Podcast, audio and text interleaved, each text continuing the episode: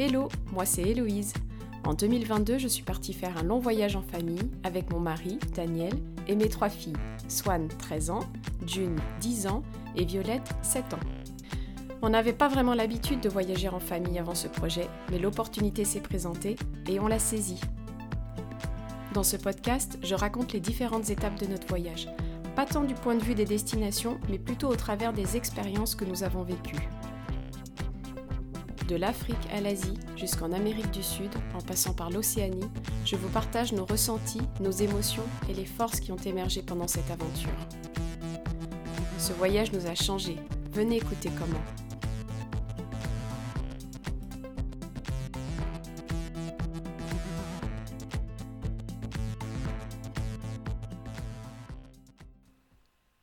Un petit tour et puis changeons. Indonésie, troisième partie. Le lendemain de notre arrivée, on se retrouve un petit peu, euh, on va dire, coincé à ne rien faire, mais c'est pas sans nous déplaire parce que c'est vrai qu'on a fait pas mal de choses en, début de séjour. Les filles sont hyper contentes qu'on reste à la maison, on fait du travail, un peu de homeschooling, et puis elles passent aussi euh, du temps sur la, terrasse extérieure à jouer avec la petite fille et le petit garçon euh, avec des cartes ou à dessiner. Et puis surtout à pas faire grand chose, ce qu'elles aiment bien. Daniel et moi, on part se balader un peu dans le voisinage. C'est euh, c'est super joli, c'est agréable, les gens sont gentils, même si on a des difficultés à communiquer parce qu'ils ne parlent pas anglais et nous, on ne parle pas leur, euh, leur, langue locale. Et pendant, euh, pendant ce trajet, on voit aussi que bah, tout le village est déjà très organisé autour des funérailles de cette voisine qui est décédée. Il y a tout un tas de matériel qui arrive, des chaises et de quoi monter un énorme Barnum, euh, proche de la maison, enfin, dans le jardin de la maison de la défunte. Le surlendemain, euh, Jeff, qui nous en a parlé la veille, nous propose de l'accompagner aux funérailles euh, de cette personne. Alors nous, on n'était pas super chaud quand il nous a fait cette proposition la veille, mais il a vraiment insisté en disant que ce serait une marque de respect que d'aller honorer cette personne et d'être présent, d'aller faire acte de présence euh, sur les funérailles. Les enfants sont réticents, clairement, mais nous, on leur explique que c'est important qu'on aille euh, euh, faire un tour à ces funérailles, on va pas y rester toute la journée. Et puis un autre aspect qui est important et que nous explique Jeff, c'est tout l'enjeu traditionnel, le poids de la tradition et le poids financier aussi de la tradition. C'est qu'on va aller aux funérailles et on va aller donner, alors c'est une, toute petite offrande, euh, l'équivalent de 2 euros, quoi. Mais chacun euh, participant, chacun membre du village participe aux funérailles par une petite donation qui permet bah, de financer euh, des funérailles qui soient dignes de ce nom. Alors c'est vrai que quand on enfile nos sarangs pour aller aux funérailles, on est, bah, on se demande bien ce qui va nous attendre sur place. Mais on se dit, bah voilà, il faut, accueillir le moment. Donc on suit euh, Jeff jusque, jusque chez les voisins. Et là, il y a énormément de monde. Je pense qu'il doit y avoir euh, peut-être 250 euh, personnes. À l'extérieur, par où on arrive, c'est un chapiteau qui a été monté. Et là, il n'y a que les hommes assis sur des chaises à l'extérieur. Assez représentatif d'ailleurs de l'état d'esprit euh, en Indonésie, et quelle que soit la religion. Hein. Là, on est dans une famille catholique. donc les hommes sont à l'extérieur, assis sur des chaises, ils discutent, ils boivent du café, ils fument, et ils boivent aussi de l'arak, le fameux alcool de riz que Jeff nous a proposé euh, le soir euh, après dîner. Là, Jeff nous propose de nous installer, sert un café à Daniel, moi je n'en bois pas, donc on est assis là-dessous, et c'est vrai que bah, on est beaucoup observé par tous ces hommes. Ils sont là, ils rigolent, ils sourient. Et là, je sens, enfin, Swan, elle le verbalise, elle dit qu'elle se sent extrêmement mal à l'aise, qu'elle n'aime pas du tout euh, être à cet endroit-là. Ensuite, on nous fait faire le tour de la maison pour aller euh, rejoindre les cuisines.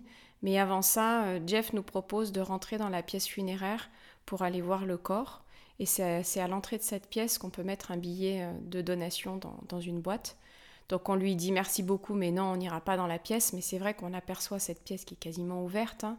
On voit euh, le, drap sur la personne et les femmes, que des femmes assises tout autour, dont certaines qui, qui font des lamentations, enfin des, des, pleurs euh, de tristesse. Donc là, ça en rajoute au niveau ambiance pour nos enfants qui sont déjà pas très à l'aise. Et on va dans les cuisines. On se dit ça va, ça va changer un petit peu. Donc sur le côté de la maison, il y a un tas de jeunes euh, filles, jeunes femmes et des, femmes plus âgées qui sont en train de préparer des légumes euh, pour le repas. Donc on, s'occupe de trier des feuilles, de découper euh, ces feuilles avec elles et, bon, on, communique par des sourires, par des échanges de regards. Mais niveau langage, forcément, on ne parle pas la langue des uns des autres, donc il euh, n'y a pas de communication euh, verbale.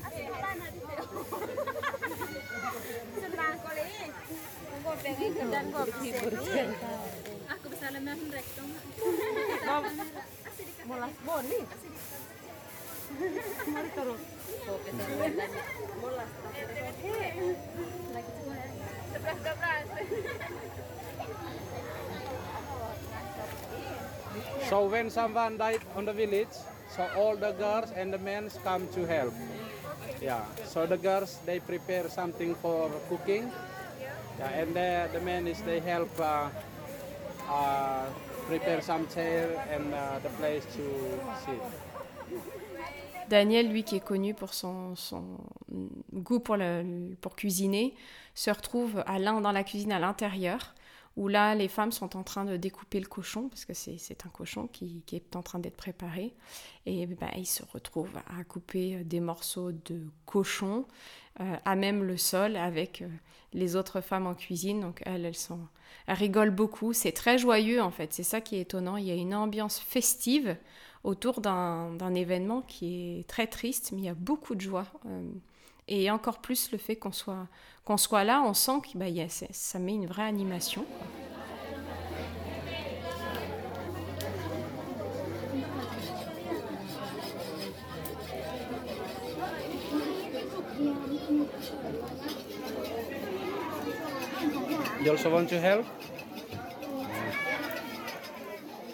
Et puis pour finir ce passage en cuisine, on finit dans la, dernière pièce principale intérieure de la maison, où là, il y a peut-être 70 femmes et enfants euh, qui sont assis dans une, grande pièce. Ça parle fort, ça rigole. Quand on arrive, alors là, ça crée... Le, c'est le grand événement. On s'assied et puis euh, il y a deux jeunes filles qui sont étudiantes en tourisme dans le secteur qui se rapprochent et qui viennent un peu discuter avec nous, nous poser quelques questions, bah, pratiquer l'anglais. Donc euh, moi je trouve ça super. Donc on essaye de communiquer avec elles. Daniel et moi. Et puis, euh, June et Violette, elles essayent aussi. Et Swan, par contre, elle est dans son coin. Elle fait une tête de 10 pieds de long. Là, elle est... Bon, Swan, elle a toute son entièreté qui ressort et elle est vraiment très, très mal à l'aise. Et elle refuse de participer. Elle a qu'une hâte. Elle nous a déjà demandé euh, cinq fois quand est-ce qu'on s'en va? Je n'aime pas, je me sens pas bien ici. Quand est-ce qu'on s'en va? Au bout d'une heure et quart, on prend congé de, de la cérémonie on remercie Jeff et on, lui dit de remercier la famille. Et il nous raccompagne jusqu'à l'entrée euh, de la propriété en nous faisant passer par l'extérieur. il y a dans, au fond du jardin euh, le trou qui vient d'être creusé pour accueillir la dépouille de la défunte. On rentre à la chambre d'hôte et là on prend un moment de détente et bah, Swan elle nous le redira tout du long du voyage et encore plusieurs mois après que cette expérience, c'était vraiment la pire expérience du voyage et elle l'a verbalisé, elle trouvait ça euh, très très très inconfortable euh, d'être dans cet endroit à ce moment-là. Euh, pour les autres, June et Violette, elles se sont, elles en gardent juste un souvenir, une expérience. Quant à Daniel et moi, on a vraiment le sentiment d'avoir participé à quelque chose de d'extrêmement insolite et puissant. Et ça ouvre beaucoup sur la notion de la mort ailleurs que chez nous et comment euh, c'est célébré. On a vraiment ressenti euh, beaucoup de, joie et un aspect festif autour de la mort qui est très différent de ce qu'on peut ressentir euh, dans nos pays. Après, on est sur un rapport très différent avec le, le, poids de la religion et de la culture. Et ça, Jeff, il nous en parle beaucoup tous les soirs de, l'emprise que ça a sur euh, les familles, sur même la liberté d'action, sur euh, l'argent qu'ils euh, gagnent. Il y a une grande partie qui va sur la l'aspect traditionnel quand ils vont se marier, quand, ils vont, quand il y a des funérailles. Enfin, c'est vraiment euh, très lourd et lui, il dit que s'il n'y avait pas eu le poids de la tradition euh, religieuse dans sa famille, il aurait déjà pu financer euh, la construction de sa deuxième chambre d'hôte qu'il envisage de faire. Et que là, avec tout le soutien financier qu'il apporte en tant que... alors, je ne sais plus de quel rang il est, c'est le premier ou le deuxième fils de la famille, peut-être le dernier, je m'en souviens plus. bon, c'est vraiment, vraiment lourd. Pour notre dernière journée sur place, Jeff est libéré, entre guillemets, de son obligation d'arrêter de travailler. Donc il, redevient notre guide pour ce dernier jour. Il nous emmène visiter le marché du village d'à côté, euh, qui est vraiment euh, assez glauque. On en a vu des marchés, mais celui-là est pas mal glauque. Et il veut nous faire un repas, euh, cuisiner un repas spécial. Enfin, Inri va nous cuisiner un repas spécial avec du poulet. Donc on va choisir le poulet. Et là, le poulet, on ne le choisit pas mort, évidemment, on le choisit euh, vivant dans, un enclos. Et puis ensuite, le, poulet est mis à mort euh, direct sur place. Donc nous, on n'ira pas voir avec les enfants, mais Daniel, il va assister euh, à l'égorgement dans un, bidon. Et ensuite, le fait que le, poulet est plumé dans un, instantanément dans un espèce de gros récipient d'eau bouillante. Enfin bon, c'est assez... pas très agréable à entendre en tout cas. Mais le repas sera délicieux et il sera aussi confectionné par Daniel qui aide pas mal euh, Inri en cuisine et qui apprend plein de petites choses euh, sur la cuisine indonésienne. Les enfants sont assez contents quand on quitte ce village, là où Daniel et moi, on, a vraiment apprécié cette expérience. On sent qu'on a vécu quelque chose euh, d'unique. Mais voilà, ça fait partie du voyage aussi, où certains moments, nos enfants vont, apprécier de manière très intenses certaines expériences, là où nous, on les apprécie pas plus que ça, et, vice-versa. On file pour finir à Labuan Bajo, qui est à la pointe, à l'extrémité est de l'île, où on a un bateau qui nous attend le lendemain pour euh, une croisière de trois jours et de deux nuits dans le parc national des Komodo. Ayant anticipé le fait qu'on allait vivre sur un bateau pendant trois jours et qu'on n'aurait pas des conditions euh, de confort euh, extrêmes, et venant aussi d'une chambre d'hôte où les conditions n'étaient pas extraordinaires, hein. on, se lavait à l'eau froide alors qu'il faisait assez froid et c'était euh, à l'extérieur. Euh, là, on en profite pour euh, aller dans une chambre d'hôte qui est assez confortable. En tout cas, il y a de l'eau chaude. Le lendemain matin, on se fait un petit déj vraiment délicieux face au port. Je me souviens parce qu'on va dans une boulangerie française, il me semble, et ils font des pains au chocolat. Donc les enfants prennent un pain au chocolat, et là elles sont, euh, elles sont aux anges, quoi. C'est le meilleur petit déj euh, du voyage. Et puis voilà quand on nous présente euh, la personne qui va nous faire monter sur le bateau. On fait connaissance avec tout l'équipage. Je crois qu'il y a cinq membres de l'équipage, dont un cuisinier. Et puis on nous montre nos cabines. Donc Daniel et moi, on a une cabine en bas, sauf, on va dire dans la coque du bateau, proche des moteurs. Et puis les enfants sont euh, au premier étage sur le pont euh, du bateau, en hauteur, et il y a une double cabine avec euh, des petites fenêtres. D'extérieur, le bateau, il est tout en bois. Il est vraiment très très joli. Mais quand on se rapproche avec l'annexe et qu'on embarque, ben, on réalise que le bateau, il est bah, il n'est pas très bien entretenu. Ça sent vachement l'humidité. Euh, ouais, ça fait pas très propre. Et puis nous, quand on va dans la chambre du bas poser nos affaires avec Daniel, on sent déjà qu'il va y avoir un problème, c'est qu'il y a une odeur de fuel qui est omniprésente et moi, moi je pense qu'au bout d'un quart d'heure, j'ai mal à la tête. Clairement, on n'est pas dans des conditions d'hébergement qui sont euh, géniales.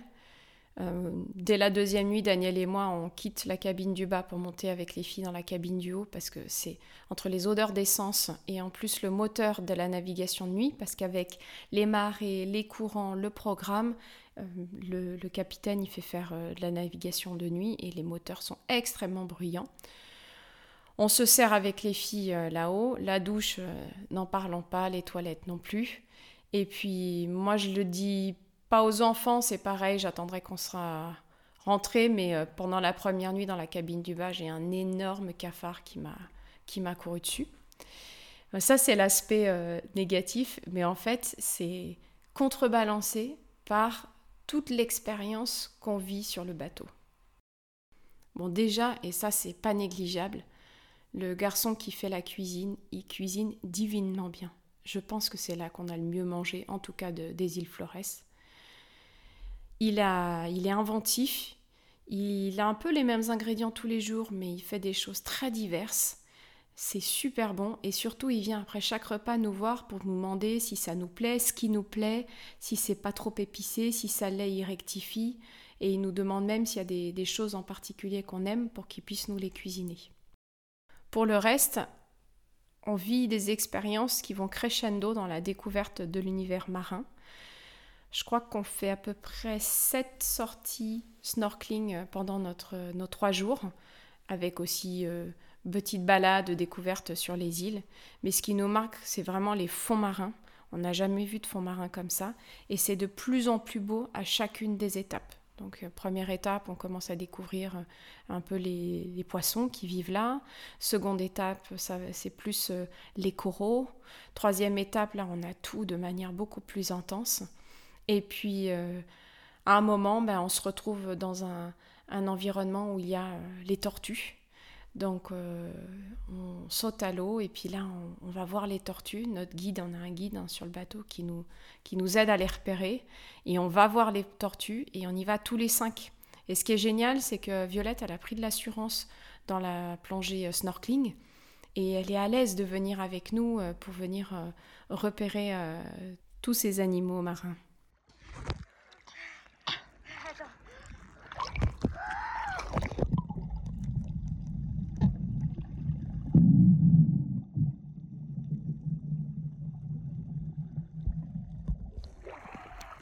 Je crois que le clou du spectacle pour tous, c'est le deuxième soir, quand on se pose dans une baie et que notre guide cherche les raies et d'un coup, donc on est dans un petit bateau, la petite annexe, et d'un coup il nous dit jump, jump. Donc là il faut vite sauter dans l'eau, il y a beaucoup de courant, donc on galère à nager contre courant. Et là, on a un sursaut. D'ailleurs, Violette, elle remonte tout de suite sur l'annexe tellement elle est surprise par la, taille de ces bêtes. Et il y a des raies qui doivent faire 3,50 m d'envergure et c'est hypnotisant. Elle nage euh, de manière extrêmement gracieuse, c'est immense et on se sent tout petit à les suivre et en même temps euh, pas en danger. On a vraiment l'impression qu'on accompagne euh, ces animaux dans la nage.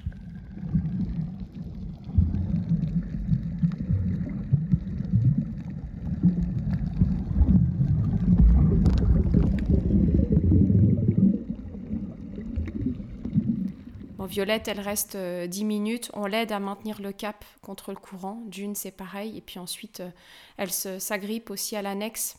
Euh, la personne qui conduit l'annexe se rapproche pour qu'elle puisse voir, mais c'est vrai que le courant est tellement fort qu'elle se laisse vite emporter.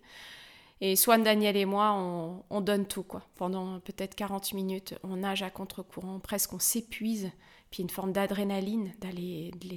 On les, on, les survole pas, mais on nage au-dessus et on les observe.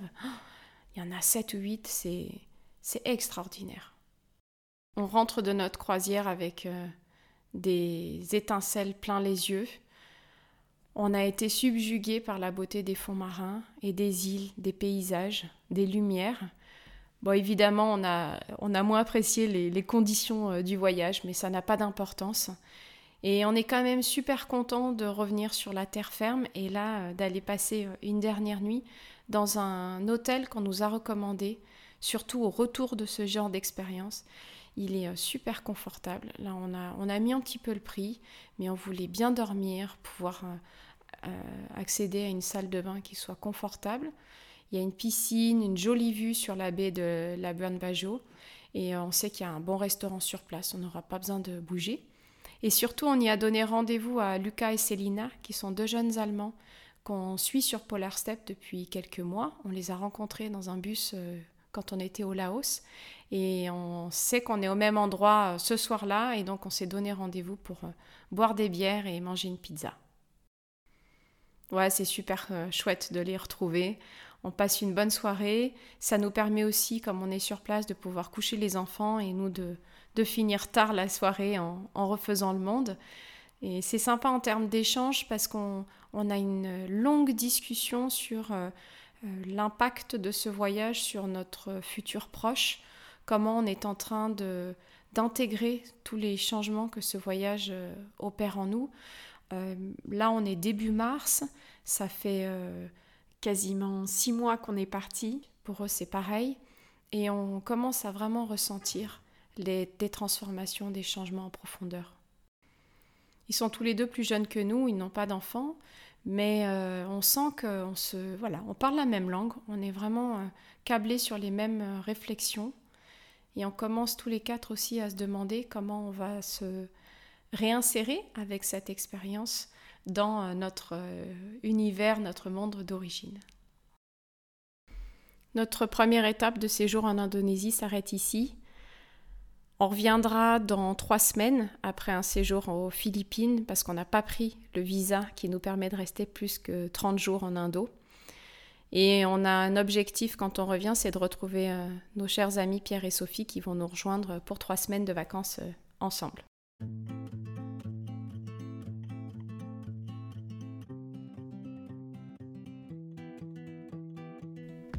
Merci beaucoup d'avoir écouté cet épisode d'un petit tour et puis changeons.